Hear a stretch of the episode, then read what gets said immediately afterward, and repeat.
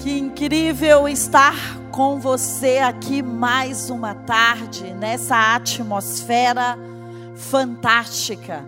Essa atmosfera que está profetizando suprimento sobre o meu hoje e sobre o seu hoje. E eu vim aqui com uma pergunta no meu coração hoje.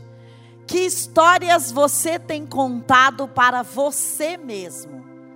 Não é nem para os outros que história você tem contado para você sobre o seu futuro? Porque não é difícil contar história para as pessoas sobre aquilo que nos aconteceu.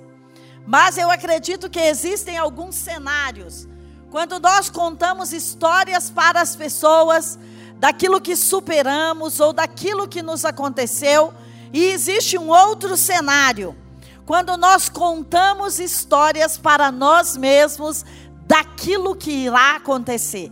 E hoje eu quero falar com você sobre isso. Se você vai observar a vida de Jesus, ele estava contando muitas histórias sobre o que aconteceu, ele relembrava, especialmente o livro de Isaías, mas ele estava contando histórias sobre aquilo que iria acontecer em forma de parábolas ou em forma de conversas. E eu quero dizer a você que contar histórias para nós mesmos sobre o nosso futuro cria uma estrada para o nosso futuro. Faz com que o nosso futuro receba suprimento a partir do presente. O preço maior que vamos pagar por uma vida plena, como o pastor Felipe estava falando, por um futuro, como o Decá estava falando aqui no início, é o nosso presente. O nosso futuro, ele mora dentro do nosso presente, ele está incubado no nosso presente.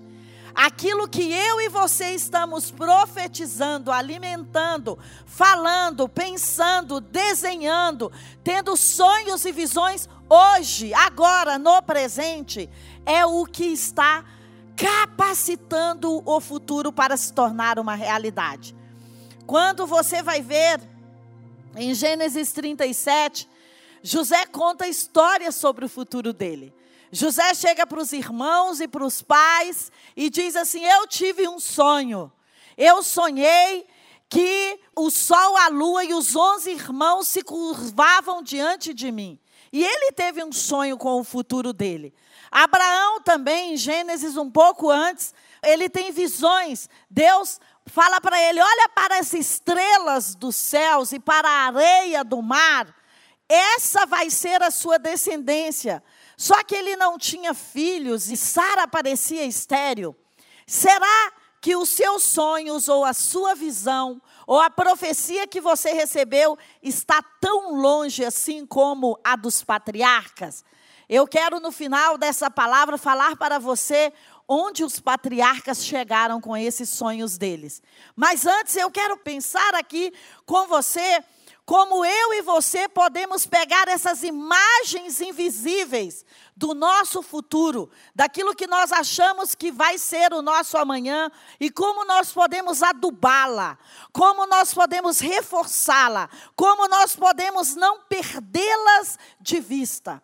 Talvez você tenha uma profecia que você recebeu no início desse ano, ou ano passado, ou talvez você tenha um sonho ou uma visão que mexe profundamente com você, que você fala: olha, eu sei que esse sonho é real, mesmo que as pessoas não acreditem, eu me vejo lá naquele lugar. Talvez você visitou o seu futuro e viu aonde você estava, e isso é tão real para você. Talvez você recebeu uma palavra profética, alguém falou algo para você e aquilo mexeu no seu interior e você falou: olha, aquela pessoa é tão maluca como eu, porque ela acredita naquilo que eu já tinha aqui dentro de mim. Ou talvez você recebeu uma visão, uma visão, e você falou: olha, eu, eu me sinto é, encontrando aquelas pessoas ou viajando e, e tendo aquilo naquele país ou naquela empresa. Eu acredito que todos nós, sem exceção, temos um sonho, uma visão ou uma profecia dentro de nós. E que isso nos chama para o futuro. É como um imã. Mexe no nosso interior quando alguém fala disso. É como uma gavetinha que às vezes não está no nosso dia a dia. A gente deixa ali guardada, mas quando alguém toca naquele assunto, você fala: Uau! Sabe quando o seu ventre mexe por dentro? Eu espero que hoje você possa abrir comigo essas gavetas da sua vida e que algumas coisas possam mexer dentro de você como elas estão mexendo dentro de mim. Sabe? Isso é um sinal quando nós temos visitações físicas, mentais ou emocionais, é um sinal de que o futuro está nos chamando. E a primeira coisa que eu gostaria de te dizer para manter esses sonhos, visões ou profecias de uma forma com a gaveta aberta ou de uma forma estampada para o nosso futuro, no nosso presente para o nosso futuro, a primeira coisa é sobre visualizar. Abacuque 2 fala: olha, você deve escrever nas tábuas. E por isso tantas pessoas usam mapa mental, usa caderno, usa o poder da visualização. Por quê? Porque isso é neurocientificamente provado, que quando o seu cérebro fica olhando para algo, o seu cérebro procura um caminho para levar você até aquele lugar. Lembra quando a gente fazia livro dos sonhos, ou talvez você faça, o Paulo Vieira ainda usa muito isso, e outros coaches também, porque você desenha ali e o seu cérebro fica: olha, eu preciso desse avião, eu preciso desse avião e eu preciso de um avião. Vocês querem me ajudar a dar o um avião para o JB? Nós precisamos dar o um avião para o JB. Então, olha, eu quero esse avião, eu quero essa casa, eu quero essa namorada, mas aí você precisa cortar né, a cabecinha e pôr lá a pessoa que você precisa. Não pode querer a namorada dos outros, nem a noiva dos outros. Noivas fazem muito isso, não é? Noivas. A gente pega o vestido e fala: olha, eu quero entrar um dia na igreja assim, eu quero me vestir assim. Tem gente que cola as fotos da lua de mel. Olha, minha lua de mel vai ser na Maldivas, vai ser em Cancún, vai ser em tal lugar. Então você cola ali porque o seu cérebro, quanto mais ele visualiza, mais ele busca caminhos para realizar aquele seu sonho. Então, você precisa escrever em um lugar que você veja. Você precisa, às vezes, escrever no seu espelho, ou às vezes você vai deixar. Um dia me aconteceu uma coisa super interessante. Eu estava em Israel e nós visitamos o, o lugar onde Davi e Golias tiveram aquele enfrentamento. E o JB ministrou uma palavra incrível. Olha, o Golias da sua vida nunca mais vai se levantar. Pega alguma coisa desse local. E eu peguei uma pedra. E eu trouxe uma pedra que ela deve pesar, sei lá, uns 300 ou 400 gramas. E até hoje essa pedra, sabe onde está? Ao lado das minhas escovas de dente lá, porque toda manhã eu quero me lembrar que aquele Golias não vai mais se levantar. Então você pode pegar algo profético, você pode colocar uma planta, você pode, você pode colocar um livro, uma Bíblia, você pode fazer algo e falar: olha, isso aqui vai me lembrar que eu tenho um sonho, um sonho de chegar bem ali no futuro. Então você vai como Abacuque, eu vou escrever em letras garrafais e eu vou ler. Às vezes você vai fazer um quadro e vai colocar na sua sala de TV, às vezes você vai colar algo na geladeira, mas deixa eu te falar, faça com que o seu cérebro se lembre de onde você tem que chegar. Isso é poderoso. Segunda coisa, Deus está comprometido com isso. Lembra como Deus era comprometido com Pedro? Pedro sabia que ele era um pescador. E Deus fala para ele: deixa de ser pescador de peixes e vem ser pescador de homens. Mas acontece que depois Pedro entra em todas aquelas situações de crises emocionais, quando ele dá direções erradas para Jesus, e Jesus fala: Olha para trás de mim, Satanás. Depois ele fala: Olha, Jesus, eu sou aquele que nunca vou te abandonar. E depois ele entrega Jesus, ele trai, ele conta sobre Jesus. Mas sabe o que acontece? Quando Deus te dá um sonho, independente de quantas vezes você tropeçou, Ele não está pensando que, que vai abrir mão do sonho que Ele te deu. Sabe quem Ele está pensando?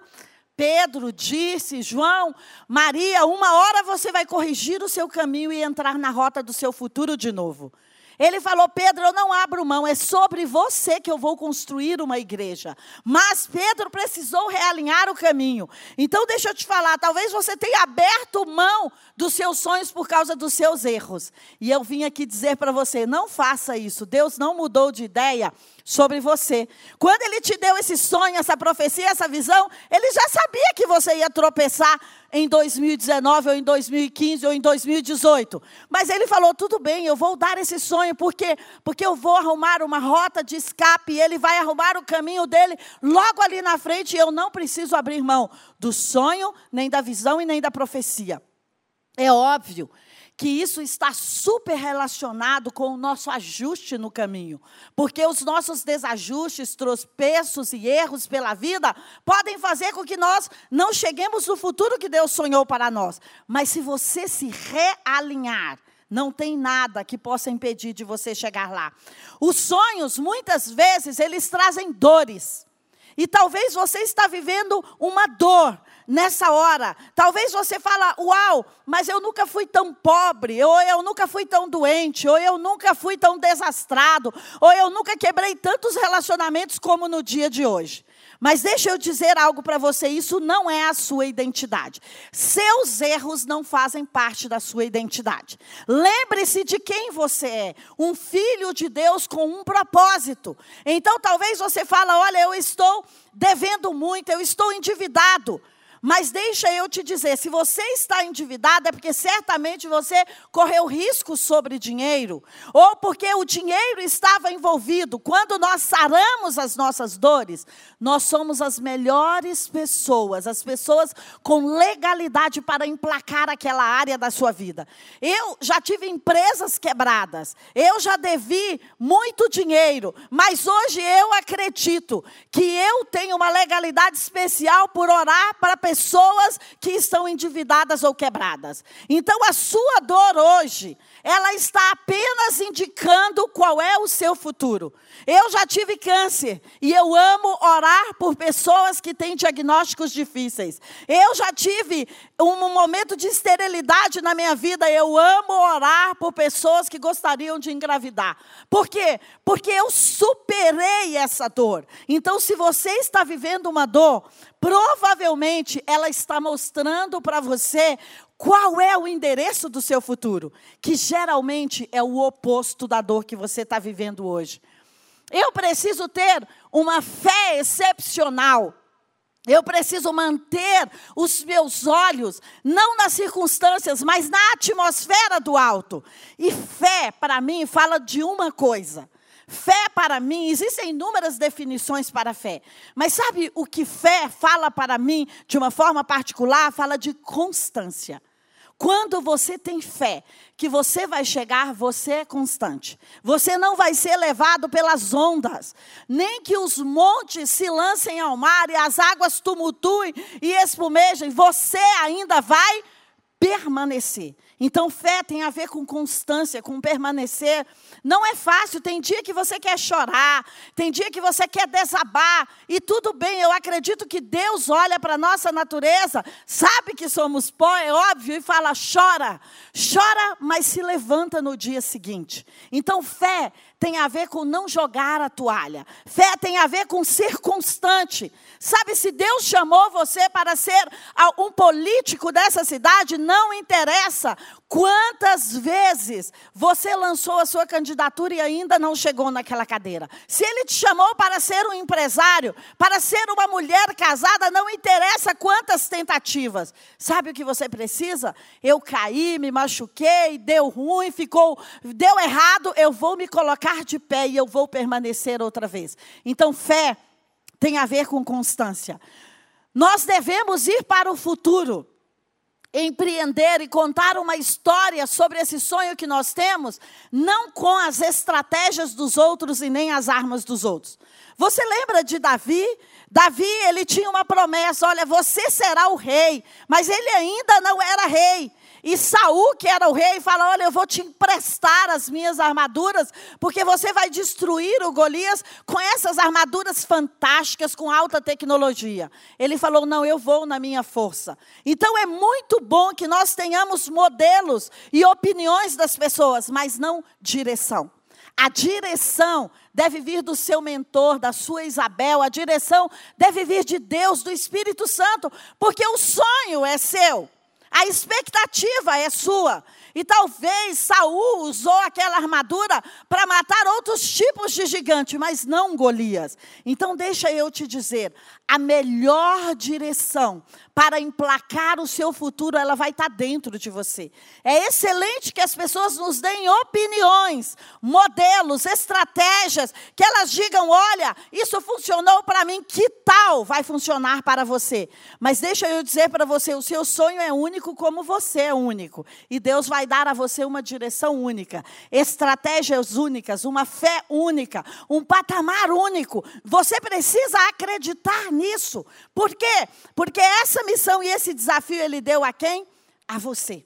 E quando nós temos um sonho, uma visão, uma profecia, quando nós temos uma palavra que nós vamos chegar a um futuro distante que ele ainda não está aqui conosco, sabe que outra história nós temos que contar para ele? A história do nosso foco, do nosso objetivo.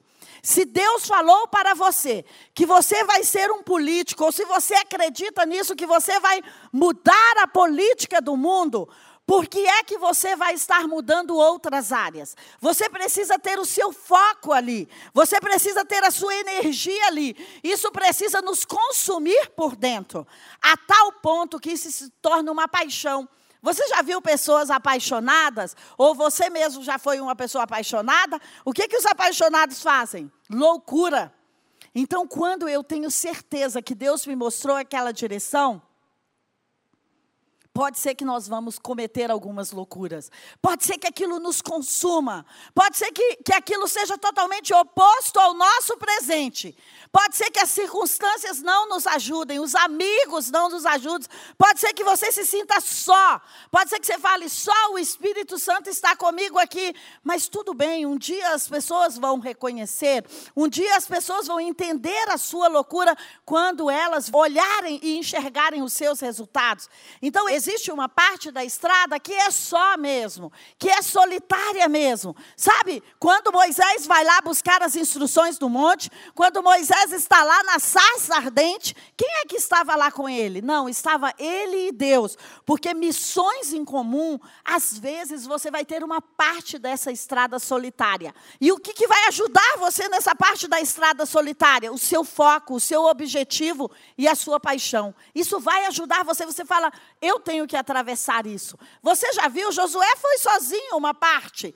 Caleb também. Eles entendiam que eles tinham que chegar lá naquela terra. Mas Moisés e os outros espias estavam ali pensando: tudo bem, vamos dar uma voltinha aqui, já que dez espias acharam que nós não deveríamos chegar. Então existe uma parte, se você se sente solitário, sozinho, que não tem ajuda, companheirismo para esse objetivo seu, Talvez esse é o caminho que mais está dizendo sim para você. Outra coisa, quando nós temos um sonho, uma visão ou uma profecia, Deus vai nos sinalizar pelo caminho o favor. Algumas pessoas ou algumas situações vão ser favoráveis para mim ou para você.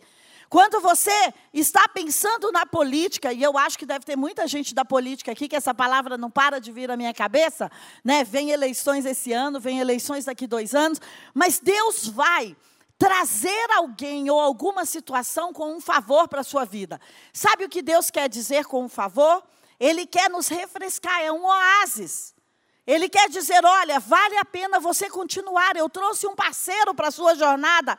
Não é incrível quando você tem um sonho e de repente, numa conversa simples, alguém mostra para você uma pecinha a mais daquele quebra-cabeça que você tem? Então, quando você entender essas pílulas do favor de Deus na sua vida, Deus está vindo para dizer a você: deixa eu te dizer, não desista.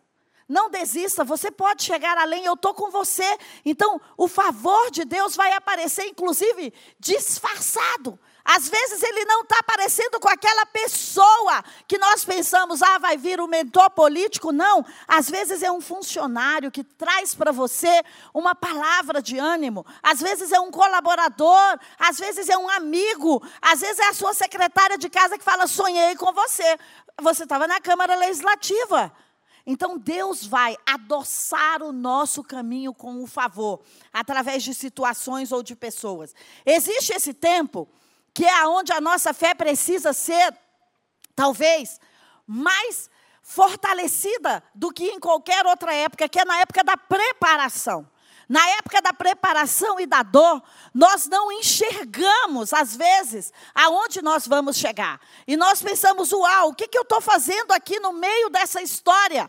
Lembra quando Maria recebe a, aquele anúncio de que ela ia ser mãe de Jesus? Ela pensa assim, uau, mas meu Deus, o que o meu noivo vai pensar?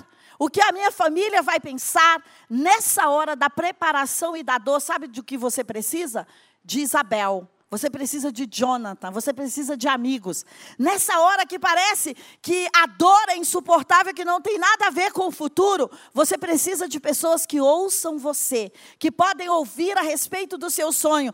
Talvez só Isabel poderia ser companheira de Maria numa loucura daquela. Quem é seu companheiro na sua loucura? Quem é a sua Isabel para esse sonho do tamanho do outro mundo? Sabe, eu, eu tenho alguns sonhos que eu só tenho coragem de dizer para uma ou duas pessoas sobre isso. Por quê? Porque eu sei que são pessoas que vão me reforçar em chegar lá. Então ela falou: Olha, eu acho que só minha prima Isabel poderia fazer isso por mim, eu não posso contar para mais ninguém. Então, quem é a sua Isabel? Você, para disruptar o mundo, para chegar lá, para ser a Maria dessa geração que está trazendo algo novo para essa geração, para esse tempo, para chegar lá no seu sonho, você precisa de um Jonathan, você precisa de uma Isabel. Outra coisa, quando nós estamos nesse momento da preparação, sabe do que nós precisamos? Que os nossos hábitos, independente dos nossos adversários, sejam coerentes com o lugar que nós queremos chegar. Você fala, eu quero ser reitor de uma faculdade, e você não lê um livro, e você não lê uma página por dia, então você precisa ter coerência. O presente precisa ser coerente com o lugar que nós queremos chegar no futuro. Deus não é irresponsável. Se Ele nos entregou um sonho, Ele vai nos entregar o processo da preparação, e isso está onde? Na minha responsabilidade. Eu é que vou dizer o quanto que eu vou me preparar para chegar lá, independente dos adversários ou independente das oposições. Nós precisamos de pessoas para esse caminho. E deixa eu te dizer, quando nós pensamos em José, por exemplo, José teve aquele sonho. Mas anos depois ele chega lá, mas ele continua sendo coerente. Quando você é coerente, continua no preparo, não abre mão, como eu estava dizendo para você, de visualizar ou de ter fé, as dores vão levar você para mais próximo do seu propósito. Então, talvez você pense assim: eu estou com muita dor agora, eu estou muito longe daquilo que eu imaginei ser para mim. Deixa eu te dizer: Pode ser que um horizonte se abra na sua frente já já e você enxergue que a próxima esquina já é o lugar do seu sonho, do seu propósito. Porque foi assim com José. Ele conta um sonho, mas aí ele é traído pelos irmãos, ele é jogado no poço, ele é vendido como escravo, depois ele é acusado injustamente e ele desce ainda para o mais profundo porque ele vai para a prisão. Mas lá na prisão, lembra da Isabel, do Jonathan, lembra do favor? Lá na prisão, o padeiro, aqueles que já estavam lá na posição do rei, mas estavam ali por acaso, talvez só para buscar José. José recebe o favor através desse, porque quando eles vão, o padeiro ou o copeiro vão, e eles dizem: Olha, não sei, viu, Faraó, tem alguém estranho lá embaixo, eu acho que você deveria chamá-lo aqui para conversar. Deixa eu dizer, talvez você está no lugar mais estranho, mas o seu horizonte vai nascer. Talvez a sua dor está encobrindo o horizonte do seu propósito. Mas eu vim aqui para dizer para você que em breve as dores, as situações vão passar e você vai enxergar o horizonte, porque do dia para a noite aconteceu com José. Abraão está ali, vai ser pai de multidões, mas como? Se eu nem tenho filho. E você, eu não tenho como te contar todo o processo de Abraão, mas você vê, Abraão fica com a escrava, aí gera Ismael, depois não dá certo, e Abraão faz tantas coisas, Abraão passa por tantas crises com tantos reis, que parece que ele vai perder até a vida pessoal. E como assim ele vai fundar uma grande nação? Lembra de Jacó? Jacó está ali, mas Jacó, de repente, que vai ser chamado de Israel, ele, é, ele vai embora fugido. E depois ele é enganado, e depois ele tem duas esposas, e depois ele volta, e depois o irmão quer a vida dele, e depois ele é marcado ali no val de Jaboque. Mas todos esses homens chegaram no sonho que Deus deu para eles. Mas deixa eu te dizer, a dor só estava os aproximando. Então eu vim aqui para dizer a você se você tem uma visão, e ela está inclusive tatuada no seu coração, ela está tatuada no seu horizonte, ela está tatuada na sua mente, mas tudo que você enxerga hoje é a dor, a depressão, a angústia, o fracasso, a dívida. Deixa eu te dizer, você pode estar a um passo do seu futuro real, daquilo que você gostaria de colocar os pés lá. Por quê? Porque mudanças vão nos levar para esse lugar. Às vezes nós pensamos o seguinte: no dia que nós recebemos a visão, nós tínhamos tanto na conta bancária, estava tão fácil de concluir aquilo. Mas deixa eu te dizer, Deus vai nos levar para o processo, para o processo da preparação. E esse processo, ou essa preparação, ou essas mudanças, ou esse vai e vem, ou essas ondas do mar, eles estão nos fazendo chegar mais próximo daquilo que ele nos chamou para ser. Então eu vim aqui dizer para você que às vezes leva anos, às vezes levam meses, às vezes levam dias, às vezes levam semanas.